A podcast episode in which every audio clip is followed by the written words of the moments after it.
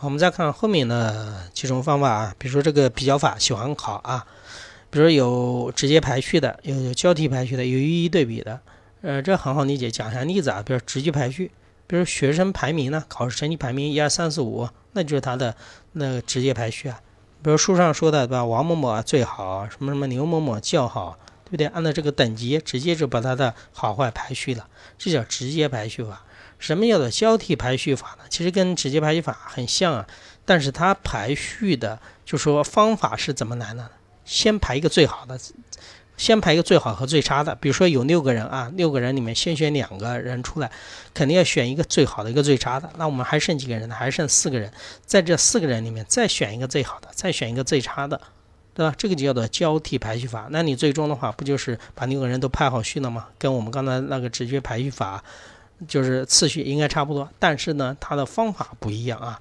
它的方法都是先选两个出来，一个是最好，一个最差的，然后再选，再层层的递进啊。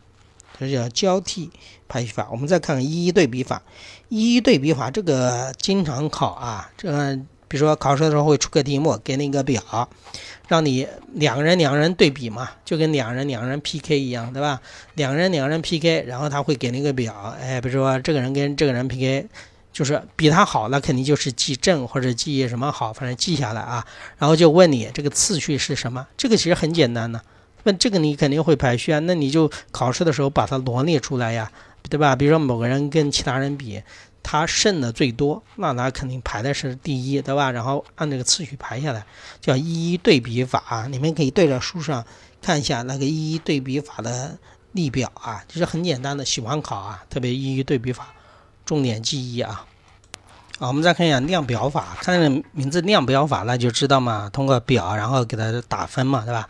评级评级量表法肯定是给它按照不同的级别进行一个什么？评评定啊，或者是什么十分、九分、八分这样的啊，书上其实是也有这个表法例表啊。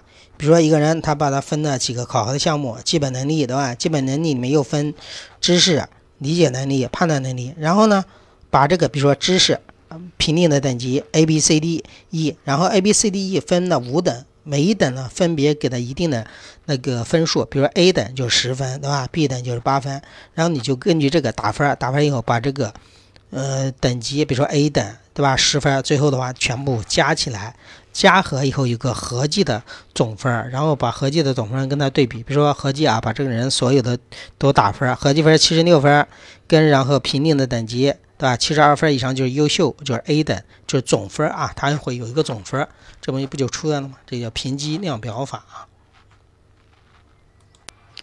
然后看一下行为锚定法，其实行为锚定法其实就是把评级的量表法加上了关键什么事件法，它把综合在一起了，什么意思呢？我们刚刚在说评级量表法的时候，比如说啊，那个知识方面分了 A、B、C、D、E，分了五等，但是。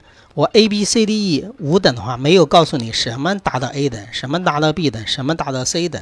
那这里就不一样了。行为锚定法的话，就告诉你 A 等你必须要达到什么样的，比如说啊，熟练运用全部的理能，对不对啊？然后，那然后 B 等是需要达到什么样？那你这样就就好进行一个什么考核了。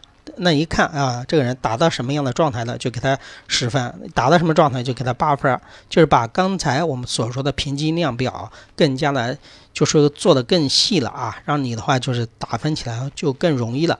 它其实就是评级量表和那个关键事件法的一个什么结合啊。